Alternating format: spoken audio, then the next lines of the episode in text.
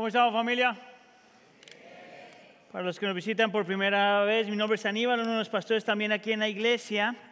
Ah, y en especial si estás visitando la iglesia por primera vez o por una primera, segunda vez, quisiera tomar solamente unos segundos para hacerte como una introducción de por qué esta, esta iglesia existe, de la forma que nosotros describimos por qué la iglesia del pueblo existe, es porque queremos ser gente de cuatro amores. Queremos amar al Señor, amarnos unos a los otros, amar a nuestro prójimo y amar a las naciones. Es de la forma como nosotros resumimos la razón por la cual nosotros existimos. Pero estamos conscientes que la única forma que nosotros podemos vivir esos cuatro amores es cuando estamos comprometidos a dos cosas al mismo tiempo.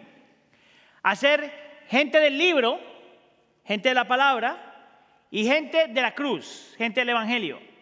De la única forma que alguien puede vivir estos cuatro amores es cuando somos gente del libro, gente de la palabra y gente del Evangelio, gente de la cruz. Um, y es por eso que hemos estado haciendo esta serie en el Evangelio de Mateo, ya casi dos años. Imagínense eso. Eh, creo que terminamos en un mes y medio más o menos, ah, una, una, serie que nos tomó dos años, pero porque estamos convencidos que todo lo que está escrito en la palabra del Señor es lo que nosotros necesitamos, no solamente para conocer a Dios, sino también para vivir nuestro cristianismo.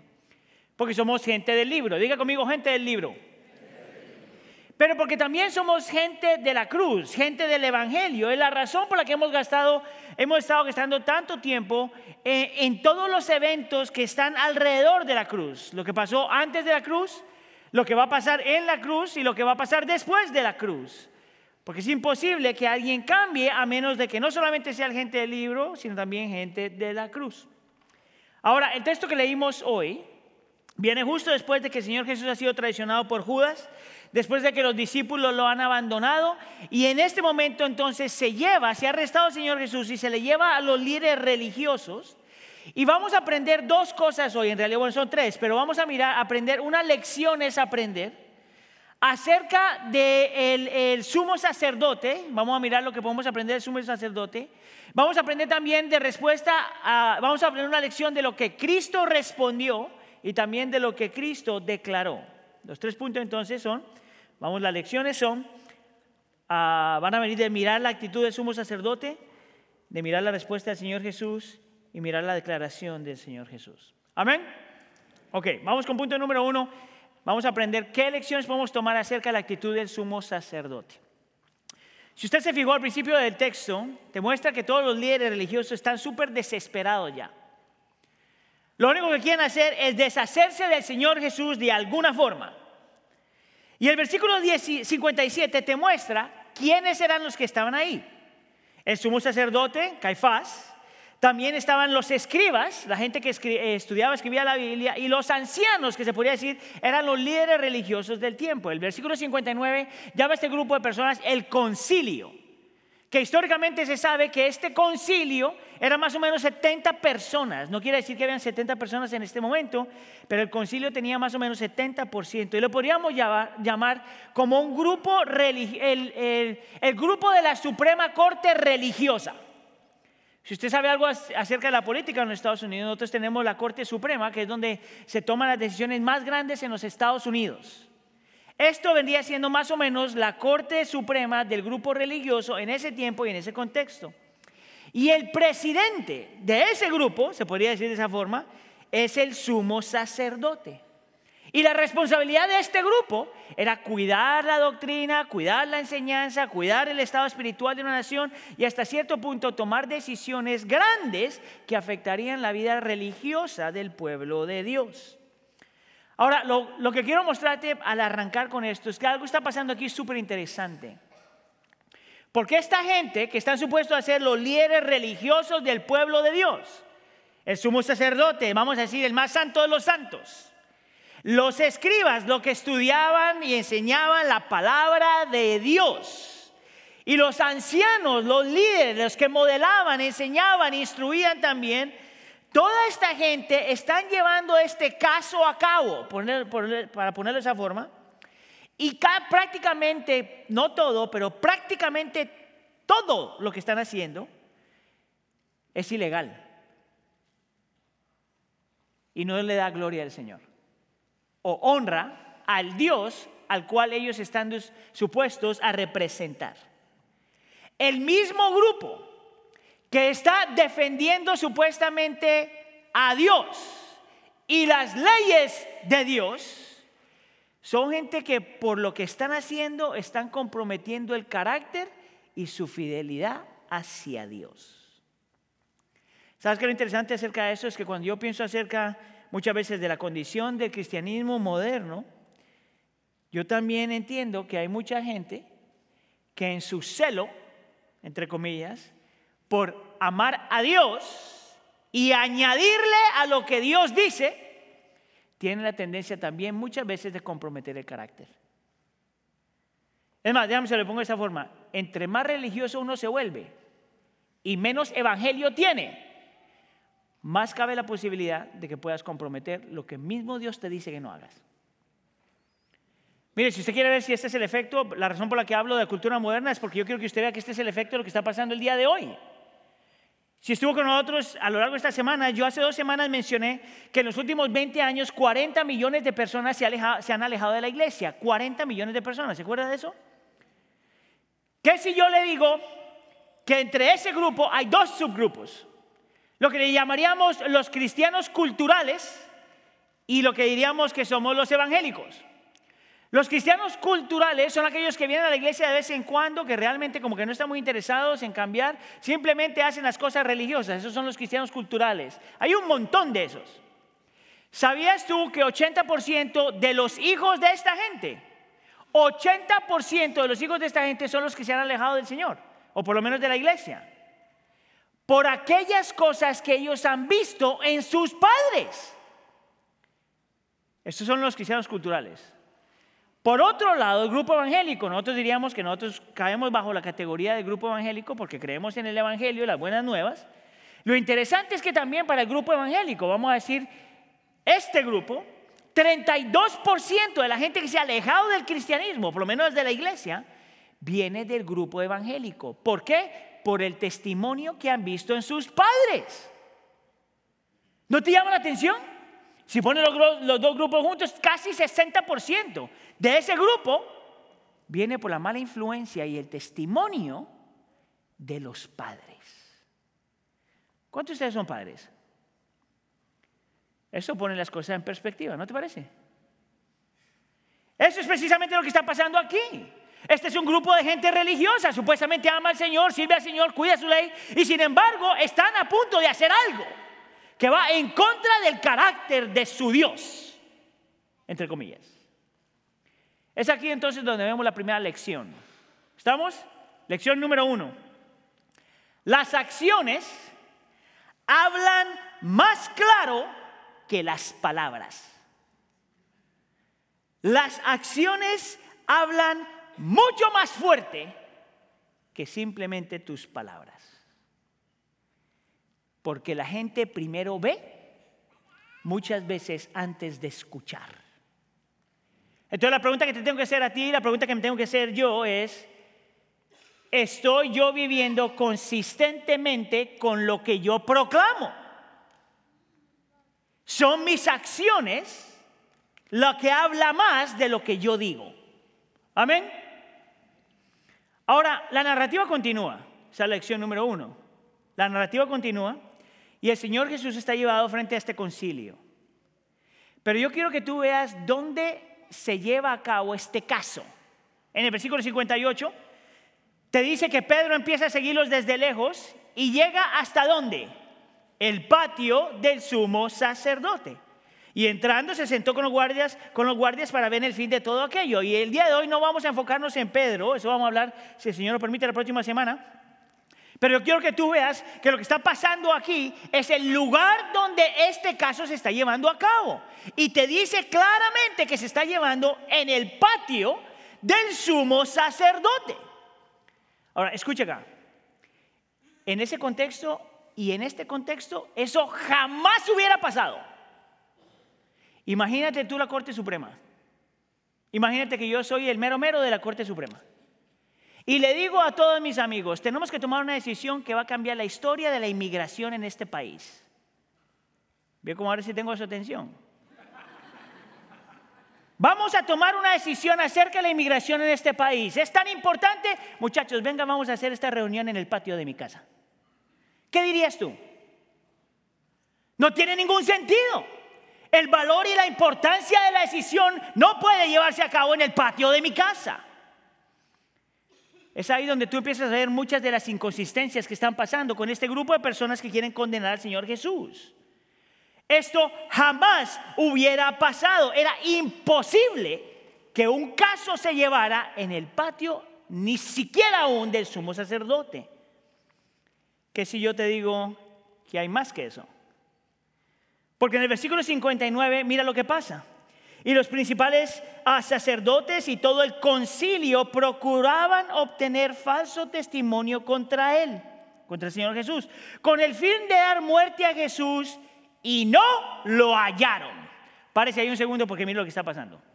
Tan desesperados están aniquilar al Señor Jesús que no solamente están llevando este caso en un lugar clandestino, por decirlo de alguna forma, pero que encima de eso están desesperadamente buscando alguna evidencia, alguna gente que dijera algo en contra del Señor Jesús. Y el versículo en la parte de abajo dice que no lo hallaron. ¿Tú sabes cuál era el corazón detrás de, esta gente? Estaban desesperadamente buscando a alguien que confirmara lo que ellos ya querían escuchar. Buscando a alguien que te dijera lo que tú ya habías decidido que era verdad. Esto es súper interesante.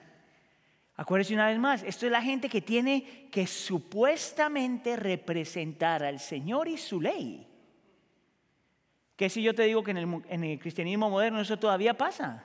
Es más, yo me atrevería a decir que posiblemente pasa con algunos de nosotros aquí. Donde tú lees la escritura y hay una doctrina que como que te cae mal. Y hay una enseñanza que como te cae mal. Y en vez de indagar más en la escritura y orar y buscar qué es lo que el Señor ha dicho, no solamente aquí, pero aquí, aquí, aquí y aquí, empiezas a buscar en el internet, en un blog, en un predicador, en un podcast, alguien que te diga lo que tú ya querías escuchar. Aunque la evidencia esté frente a ti. Miren, ah, tengo un ejemplo de eso que acabo de pasar con mi familia. Estábamos, Heidi y yo estábamos viendo un show ah, este fin de semana. No le voy a decir el nombre del show porque todavía quiero que me respete un poquito. Ah, es, un, es un show donde los expertos en relaciones escogen un hombre y una mujer y los ponen juntos, porque ellos piensan que son compatibles. Ahora, yo tengo problema con la palabra compatibilidad, pero hablamos de eso después. Pues los ponen juntos porque son compatibles. Y los ponen a vivir por, juntos por ocho semanas. Fíjense bien, para que se conozcan, para que traten. Y luego al final de las ocho semanas, si esto no funciona, entonces los dos se separan. Ahora, el, show que estábamos, el episodio que estábamos viendo Heidi y yo, en preparación para el sermón, por supuesto, estamos viendo, eh, estamos viendo esta pareja que el hombre desde el principio, desde el principio está diciendo una sarta de tonterías. Desde el principio. Tanto así que en el desarrollo del episodio tú ves, que, los consejeros están diciendo, este hombre no le va a funcionar a la mujer. Y le están diciendo a la mujer, este hombre no te va a servir a ti. Los otros participantes que tienen otras parejas le dicen a la mujer, ese hombre no te sirve. Mire, Heidi y yo le estamos gritando a la pantalla, ese hombre es un tonto, no te metas con él, corre por tu vida. ¿Sabes qué es lo interesante? Se entrevista a la mujer vez tras vez y la mujer dice, no, yo creo que él tiene algo especial. Fíjate bien, el tipo, en el primer día que se conocen, dice que no le parecía la cara de la muchacha linda, que, que los consejeros se habían equivocado. Ese es el primero que sale de su boca. Escucha acá. Y luego dice que todavía está enamorado de su ex. Se pone mejor. Dice además que su ex está embarazada. No se asuste, es un show, tranquilo, relax. Y sin embargo la mujer dice, yo creo que nosotros sí tenemos como conexión. Dime tú si esta mujer no está buscando a alguien que confirme lo que ella ya ha decidido en su corazón. Eso es muy parecido a lo que está pasando con esta gente. Buscando algo falso que confirme lo que ya habían decidido en su corazón. Lección número dos. El corazón siempre quiere lo que quiere, sin importar la evidencia enfrente de ti. El corazón siempre quiere lo que quiere, por más que todo te diga lo opuesto. Por tanto, la pregunta para ti y la pregunta para mí es esto. ¿Creo yo realmente lo que Dios dice o creo yo en lo que yo quiero que Dios diga? Mire, esto no lo dije en ningún otro servicio, entonces es nuevo para el grupo latino. Es posible encontrar un versículo que te diga lo que tú quieres escuchar. Es posible. Estos son los religiosos de los religiosos. Cuando encuentras un versículo que te dice lo que quieres escuchar. Y cuando hacemos eso, mis hermanos, nos parecemos mucho al sumo sacerdote. La narrativa continúa. Y el comportamiento obtuso de esta gente continúa.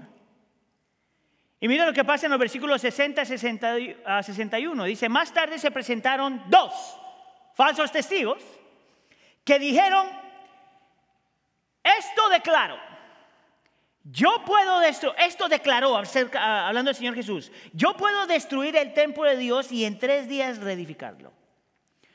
Y me parece esto, me llama mucho la atención, porque aquí empiezas a ver el comportamiento del sumo sacerdote que tiene una relación súper interesante con la escritura. Porque cuando el hombre permite que estos dos falsos testigos digan su testimonio, está en realidad cumpliendo lo que la escritura dice.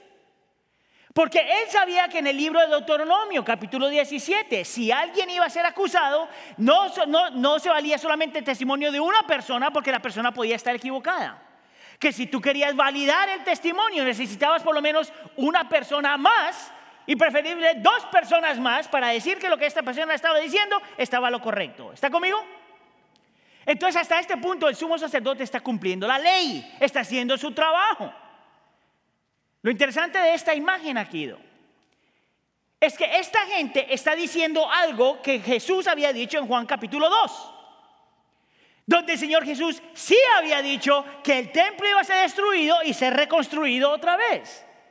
Lo que esta gente no dijo o por lo menos sacó de contexto en que, es que en Juan capítulo 2 el Señor Jesús estaba diciendo que era una señal de los últimos tiempos y que Él era el templo que iba a ser destruido y reconstruido, muerto y resucitado. ¿No te llama la atención? Lección número 3. La obediencia no es selectiva. La obediencia selectiva no es obediencia. Mira lo que hizo este hombre. Escogió lo que Deuteronomio decía aquí e ignoró todo lo demás. ¿No te llama la atención? Escogió las partes de la ley que le atraían y que no tenía conflicto e ignoró todas aquellas cosas que le causaban conflicto. La obediencia no es selectiva. La obediencia no puede ser parcial. Si es parcial, entonces no es obediencia. Déjenme hacer una pregunta para los que están en una relación emocional, sentimental con alguien. Si tú estás con esta persona y la persona te dice, yo te voy a amar y voy a ser fiel contigo de lunes a jueves, pero el resto de la semana yo hago lo que se me dé la gana. ¿Qué dirías tú? ¿Qué dirías tú? Es más, si usted tiene un trabajo, está, usted es de los que contrata gente, si un, empleado te dice, yo voy a trabajar con todo lo que yo tengo de lunes a jueves, pero el resto de la semana yo nomás te voy a dar 50% de la energía. ¿Qué dirías tú? ¿Quién contrata a ese hombre? La pregunta que tenemos que hacer entonces, tenemos que hacer nosotros y acerca de nuestro corazón es, ¿tenemos nosotros una obediencia selectiva? ¿Podríamos hacer con Dios lo que no queremos que nos hagan a nosotros? Esto es lo que estaba haciendo el sumo sacerdote. Tomaba las partes de la ley de Dios que le atraían y dejaba las otras que lo ponían incómodo. La historia continúa. El sumo sacerdote entonces le hace una pregunta al Señor Jesús. El Señor Jesús no responde. Y en el versículo 66 a 63, el sumo sacerdote se pone tan incómodo que entonces le dice esto al Señor Jesús, te ordeno por el Dios viviente que nos diga si eres el Cristo, el Hijo de Dios. Esa palabrita ahí es casi como que le estaba diciendo al Señor Jesús que tenía que jurar frente a la presencia de Dios. Nosotros no utilizamos eso como creyentes por lo general, pero era casi como que le dijera, júrame por Dios que lo que tú estás diciendo es verdad. Júrame por Dios que tú eres el Mesías, el Hijo de Dios. Júrame que tú eres el Cristo, el Hijo de Dios. Ahora, el Señor Jesús, y vamos a mirar esa frase más adelante, el Señor Jesús le responde algo bueno, como, como tú dices. Pero cuando el Señor Jesús le responde a él de esa forma, mira cómo él responde en regreso, versículo 65. Entonces el sumo sacerdote rasgó las vestiduras diciendo, ha blasfemado, ¿qué necesidad tenemos de más testigos? Esta conversación está pasando en público. Si usted no está familiarizado con el término blasfemado, es cuando alguien está diciendo algo acerca de Dios o en contra de Dios que se considera una blasfemia. Algo que va en contra de la naturaleza o al carácter de Dios o alguien que decía llamarse a sí mismo Dios. Ahora, Cuando este hombre está rasgando los vestidos, los vestidos, para nosotros eso se podría percibir como que el cuate es muy exagerado, muy dramático. Pero en realidad no era dramático, era parte de la costumbre. Estaba todo este grupo en el concilio y casi todos, con excepto del sumo sacerdote, cuando alguien decía una ofensa así tan criminal frente acerca de Dios, la respuesta para que todo el mundo supiera que era una ofensa grande se rasgaba la ropa. Lo que hace este evento único es que casi nunca se hacía eso, como le dije ya, el sumo sacerdote. Por lo tanto, cuando el sumo sacerdote se rasga las vestiduras, está diciendo, no hay mayor ofensa que la que este hombre ha dicho. No hay nadie que haya hecho una mayor, mayor ofensa que la que este hombre ha, hecho, este ha dicho, merece morir. Ahora fíjate lo que hace inmediatamente después de que hace eso en el versículo 66. Se voltea al resto del grupo y les dice, ¿qué les parece? Y mira lo que el resto del grupo responde. Él es digno de muerte. Versículo 67. Entonces le escupieron en el rostro y le dieron puñetazos y a los otros abofeteaban. Hay dos cosas que yo quiero que tú veas ahí. Número uno, es quien a lo largo de la Biblia se consideraría una persona que ha blasfemado.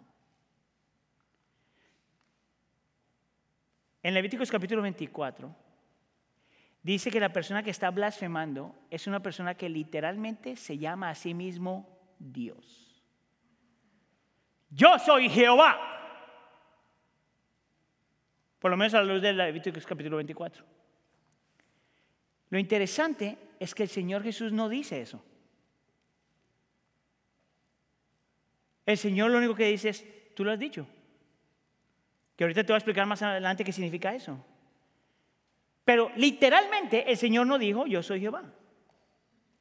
Por lo tanto, en el momento que este sacerdote dice, este hombre tiene que morir, está haciendo algo que no es justificado. El Señor Jesús no puede ser condenado. Por lo menos no a la base de lo que acaba de decir. Es más, podríamos decir que si alguien mismo se llamara un Mesías, ese cuate está loco. Pero la Biblia no dice que es un blasfemo. ¿Lo dije bien?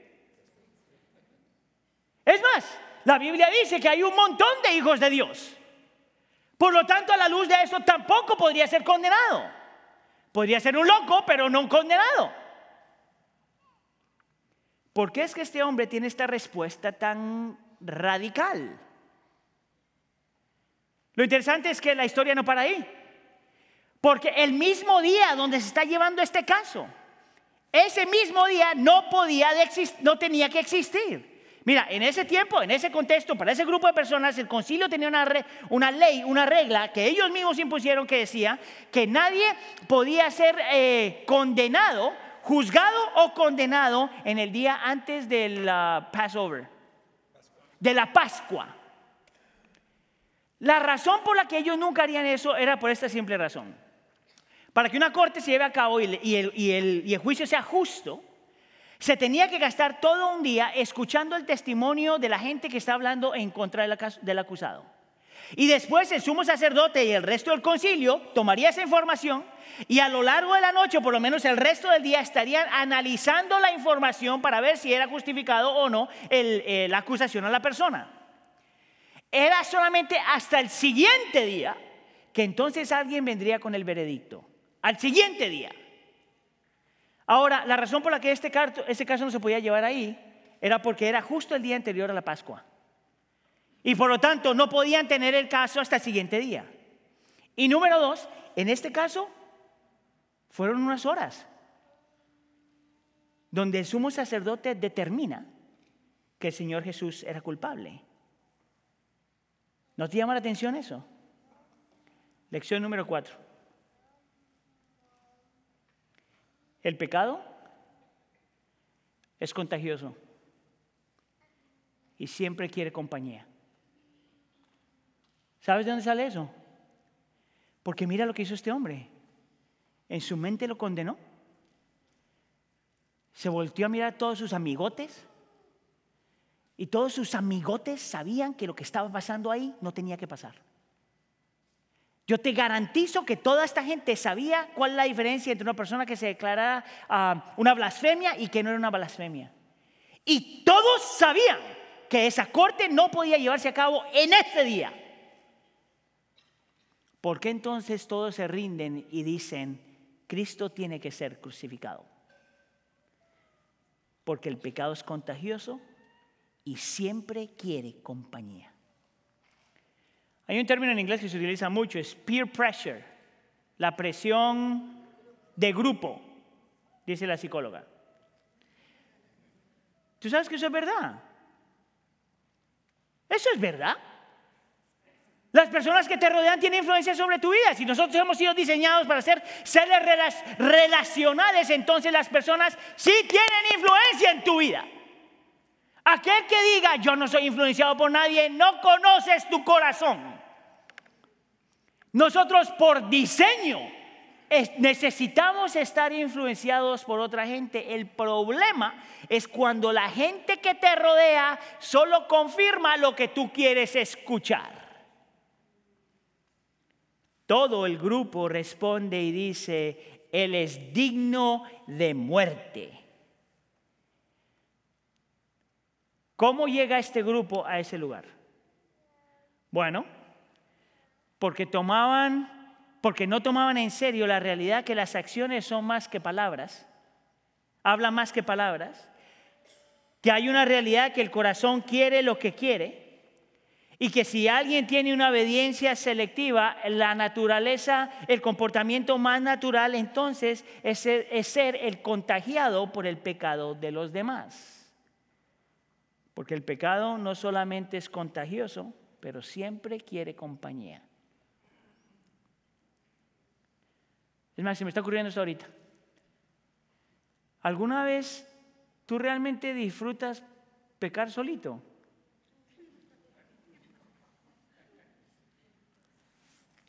Nadie le gusta pecar solo. Por eso lo pones en social media.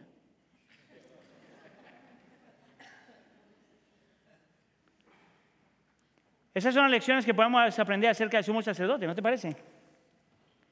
¿Qué si yo te digo que hay otras lecciones que nosotros también necesitamos aprender, o por lo menos mirar?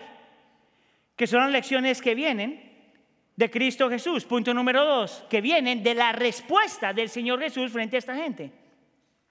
Vienen entonces estos falsos testigos. Cuentan todas estas cosas acerca del Señor Jesús, que va a destruir y levantar el templo. Y luego el sumo sacerdote le pregunta, le dice al Señor Jesús, no te vas a defender, ¿qué puedes decir acerca de lo que están diciendo? Pero mira cómo el Señor responde, versículo 63. Pero Jesús se quedó, ¿qué? Callado. Y de esa frase te voy a compartir cuatro lecciones más para nosotros aprender de solamente esa frase. Mira, al estar preparándome y estudiando para este texto, pues obviamente yo leo muchas cosas y me di cuenta que la interpretación de todos los eruditos, toda la gente que estudia la Biblia, todos los maestros bíblicos, tienen diferentes opiniones por qué el Señor Jesús se quedó callado. Y al estar pensando, orando y meditando en esto, me daba cuenta que la razón por la que hay tantas opiniones diferentes acerca de por qué el Señor se quedó, se quedó callado es posiblemente porque todos tienen la razón. Es porque hay muchas razones por las cuales el Señor se quedó callado y mi intención hoy entonces es mostrarte cuatro razones por las que yo entiendo por qué el Señor se quedó callado a la luz de todo lo que yo he aprendido. ¿Por qué el Señor se quedó callado? Lección número uno. Porque las acciones hablan más que las palabras. ¿Te acuerdas tú lo que pasó unas horas antes de esto? ¿Te acuerdas tú dónde estaba el Señor Jesús? ¿No estaba el Señor Jesús en Getsemaní orando al Padre, clamando al Padre, derramando su corazón frente al Padre? Si es posible que pase de mí esta copa. ¿Qué es lo que le dice el Padre? La cruz no es una opción. Nota que el Señor Jesús no tiene ningún problema eh, sacando a la luz sus emociones compartiendo la realidad de su corazón. Él no pretende que la emoción no está, él no excusa la emoción, él está lidiando eh, sus emociones, trayendo sus emociones al Padre. Y el Padre le dice, la cruz no es una opción. Ahora tienes que tomar en cuenta que cuando el Señor está clamándole al Señor así, está hablando desde, desde su humanidad, no como Dios. Te muestra un Dios que siente lo que nosotros sentimos. La pregunta que tú tienes que hacer entonces es, ¿por qué no se defendió? ¿Por qué no se defendió si él estaba luchando como un ser humano lucharía? Respuesta.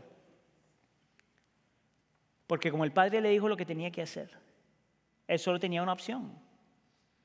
Confiar en el corazón del padre y en los planes del padre. ¿Sabes por qué el Señor Jesús se quedó callado? Porque era una evidencia de la confianza que tenía en el corazón del Padre y en los planes del Padre. Es por eso que no se defiende. Es más, si él se hubiera defendido, era casi, casi, o por lo menos se podría percibir como alguien que quisiera cambiar las circunstancias. ¿No te parece? Hay una mujer que se llama Kathy Keller, la esposa de Tim Keller, que ya falleció. Ella está dando una, una charla a un grupo de jóvenes adultos, un grupo de, de, jóvenes adultos que están luchando porque el Señor no les ha cambiado las circunstancias. Porque el Señor no les ha hecho el milagrito. Y están luchando con eso y mira lo que ella les dice a este grupo de personas. ¿Tú eres soltero? Ese no es tu mayor problema. Tú estás enfermo. Ese no es tu mayor problema. Estás infelizmente casado. Ese no es tu mayor problema. Las circunstancias en la vida, cualquiera que sean, no son tu mayor problema. Nos decimos a nosotros mismos, dice ella, Oh, si Dios cambiara las circunstancias, entonces todo estaría bien. Y ella les dice, pero ustedes están equivocados. ¿Tú sabes cuál es tu mayor problema? Ella pregunta. Nuestra falta de confianza en el Dios del universo.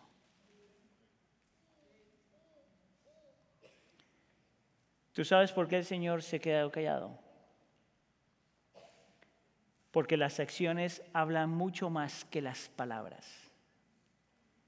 Y en su silencio, Él dice, yo confío en el carácter de mi Padre, en el corazón de mi Padre y en los planes de mi Padre. La pregunta entonces para ti y para mí es, ¿confiamos realmente en quien Dios es, lo que ha dicho y lo que promete? Esa es la primera lección. ¿Por qué el Señor Jesús se queda callado? Lección número dos. Porque el corazón quiere lo que el corazón quiere. Una vez más volvamos a Getsemaní. Y acuérdate cuando, Getsemaní, eh, cuando en Getsemaní el Señor está clamándole al Padre. ¿Qué pasa si llega al momento que está enfrente de los líderes religiosos? Y Él se defiende. Y los religiosos cambian su forma de pensar. ¿Qué hubiera pasado? Déjame te digo qué hubiera pasado. Cristo no hubiera ido a la cruz del Calvario. El, ah, castigo que la ley de Dios demandaba no hubiera sido eh, satisfecha. Tus pecados no hubieran sido perdonados. Tu esclavitud continuaría todavía esclavo al pecado, a la vergüenza y a la culpa. Y tu relación con el Señor sería simplemente imposible. ¿Tú sabes por qué el Señor Jesús se quedó eh, callado? Porque el corazón quiere lo que quiere. ¿Y sabes lo que quería Él? La gloria del Padre y tu vida. Mi vida. Si Él se defiende, la historia hubiera sido diferente y tú y yo no estaríamos aquí hoy. ¿Por qué el Señor Jesús se queda callado? Lección número tres. Porque su obediencia no fue selectiva. Su obediencia no fue selectiva. Vete a Getsemaní otra vez. Él habla con el Padre. ¿Y te acuerdas lo que él dice? ¿Cómo responde? Que se haga mi voluntad, que se haga tu voluntad y no la mía. Jonathan Edwards, que es un erudito americano, falleció hace muchísimos años atrás, él decía que la razón por la que porque la Escritura incluye esa respuesta, esa oración, es para que nosotros pudiéramos ver que el Señor Jesús sí tenía una opción. Que cuando está en Getsemaní, el Señor sí tiene la opción de salir corriendo. Y que cuando Él dice tu voluntad y no la mía, Él está escogiendo ir a la cruz del Calvario. ¿Por qué? Porque su compromiso a la gloria del Señor, a la gloria de Dios, su compromiso a tu salvación, su compromiso a mi salvación, su compromiso a la restauración de todas las cosas, no podía lograrse si su obediencia era selectiva. Él tenía que ir hasta el final. Escucha acá. ¿Crees tú que el Señor Jesús no sabía que iba a sufrir eh, luchas físicas y emocionales? Por supuesto que sabía. ¿No crees tú que el Señor, el Señor Jesús sabía que iba a ser humillado y tratado como un criminal? Por supuesto que el Señor sabía. ¿No crees tú que el Señor sabía que su cuerpo iba a ser quebrantado, su sangre iba a ser derramada, su rostro desfigurado y que iba a sentirse completamente solo? Por supuesto sabía. ¿Por qué entonces escoge la cruz? Porque su obediencia nunca fue selectiva. ¿Por qué el Señor se queda callado? Lección número cuatro. Porque así como el pecado es contagioso y siempre quiere compañía, el amor de Cristo también es contagioso y crea compañía. Mira, esto me lleva al punto número tres. La declaración del Señor Jesús. En el versículo 63, el sumo sacerdote le hace la pregunta, ¿eres tú el Cristo, el Hijo de Dios? Y aquí es donde yo te, iba, te dije que iba a explicar esta palabrita, versículo 64. Mira lo que el Señor Jesús le dice. Tú mismo lo has dicho. Y luego añade y dice, y sin embargo, A ustedes les digo que desde ahora verán al Hijo del Hombre sentado a la diestra del poder, y viniendo sobre las nubes del cielo. Ahora, esa, esa palabrita, yo, ah, tú mismo lo has dicho, eh, es bien interesante como el Señor escoge responder. Porque es casi, casi como cuando alguien te pregunta, ¿eres tú eso? Y tú le dices, ah, sí, pero no. Cuando el hombre le pregunta, ¿eres tú el Cristo, el Hijo de Dios? Es como que le dijera, ah, sí, pero no de la forma que tú piensas. ¿Tú sabes por qué responde así? Porque él sabía que el sumo sacerdote tenía una definición incorrecta de lo que el Mesías, el Cristo, debía ser. Tenía una, ah, una falsa interpretación de lo que el Antiguo Testamento decía de lo que Cristo tenía que ser. Y para corregir esa forma de pensar, él añade la frase el Hijo del Hombre, el título el Hijo del Hombre. Escucha acá. En la mente de su sumo sacerdote, el Mesías iba a ser un guerrero que iba a convertir al mundo a la fuerza. Pero el Señor Jesús sabía que ese no era su misión. ¿Sabes lo que tú sabes lo que significa el Hijo del Hombre? Es más, ¿sabes tú por qué dice el Señor Jesús que está sentado a la diestra del, del Todopoderoso? Él está diciendo esto. Sí, yo soy el Mesías, el guerrero que viene a dar libertad. Sí, yo soy el Hijo de Dios, el verdadero Hijo de Dios. Y no solamente soy eso, pero soy el que tiene el mayor honor en toda la creación, sentado a la diestra de aquel que tiene poder. Pero cuando utiliza el nombre el Hijo del Hombre, está diciendo tres cosas más acerca de él.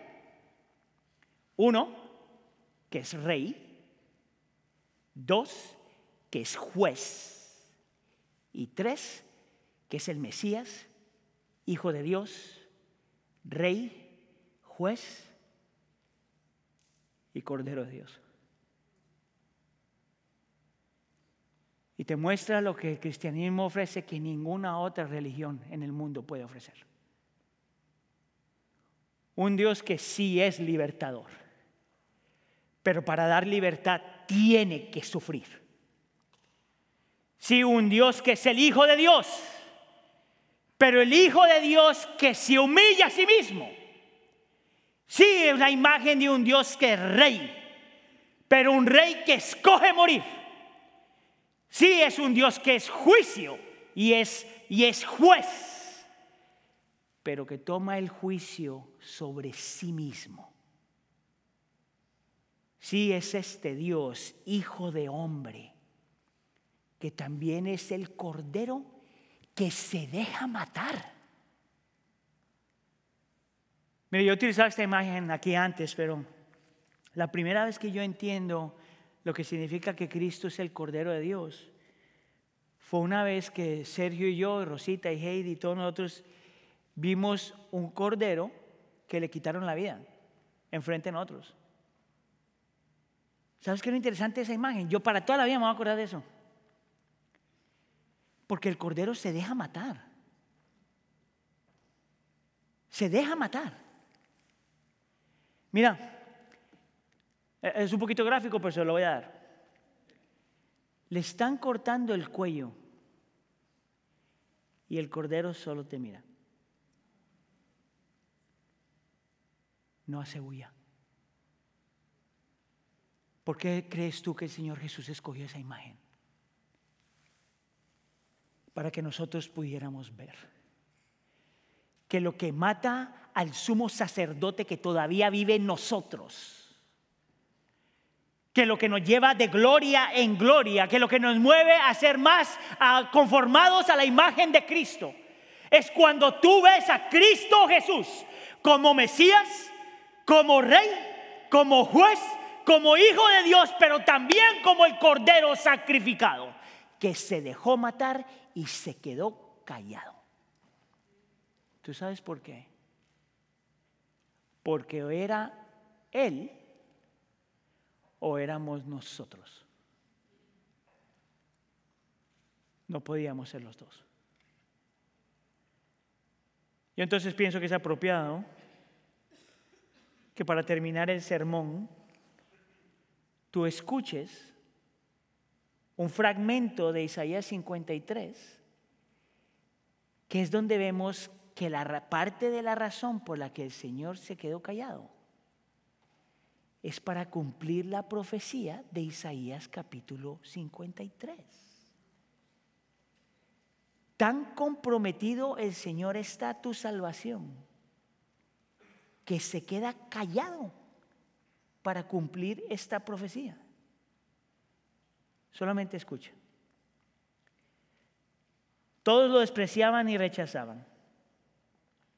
Fue un hombre, un hombre que sufrió el dolor y experimentó mucho sufrimiento. Todos evitábamos mirarlo, lo despreciamos y no lo tuvimos en cuenta. A pesar de todo esto, Él carga las enfermedades y soporta el dolor. Nosotros pensábamos que Dios lo había herido y humillado, pero Él fue herido por nuestras rebeliones y fue golpeado por nuestras maldades. Él sufrió en nuestro lugar y gracias a sus heridas recibimos la paz y fuimos sanados. Y se quedó callado. ¿Tienes tú ese Dios en tu vida? Es de la única forma que el sumo sacerdote dentro de nuestro corazón se tiene que morir. Oramos.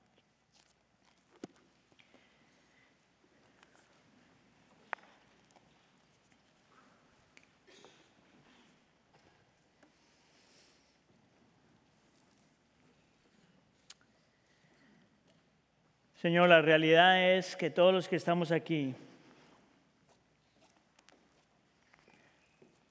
todavía luchamos un poquito con el sumo sacerdote en nuestro corazón.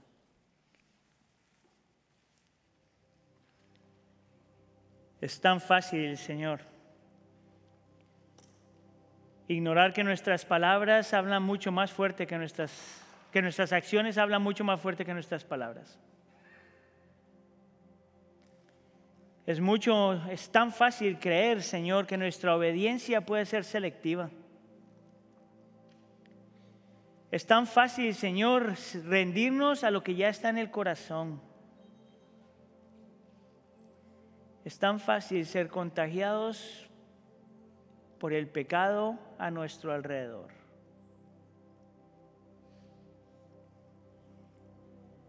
Señor, y la única forma que nosotros podemos morir a eso y seguir creciendo, siendo conformados a tu imagen. Es cuando miramos no solamente quién Cristo es, pero lo que ese Cristo hizo. El Cristo que ejerció no una obediencia selectiva. El Cristo que siguió realmente su corazón y llegó hasta la cruz del Calvario. El Cristo que no se dejó infectar por el pecado en el mundo. El Cristo el cual nos mostró que la cruz del Calvario habla más fuerte que cualquier otra cosa. Por lo tanto, Señor, mi oración para la iglesia del pueblo es que tú nos lleves a la cruz del Calvario y nos dejes ahí. Donde Cristo, el Mesías, el Hijo de Dios, el Hijo del Hombre, el Rey, el juez y el Cordero de Dios se deja matar y se queda callado.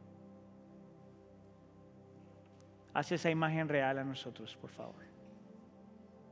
Te lo pedimos, por favor, en nombre de tu Hijo Jesús. Y todos decimos...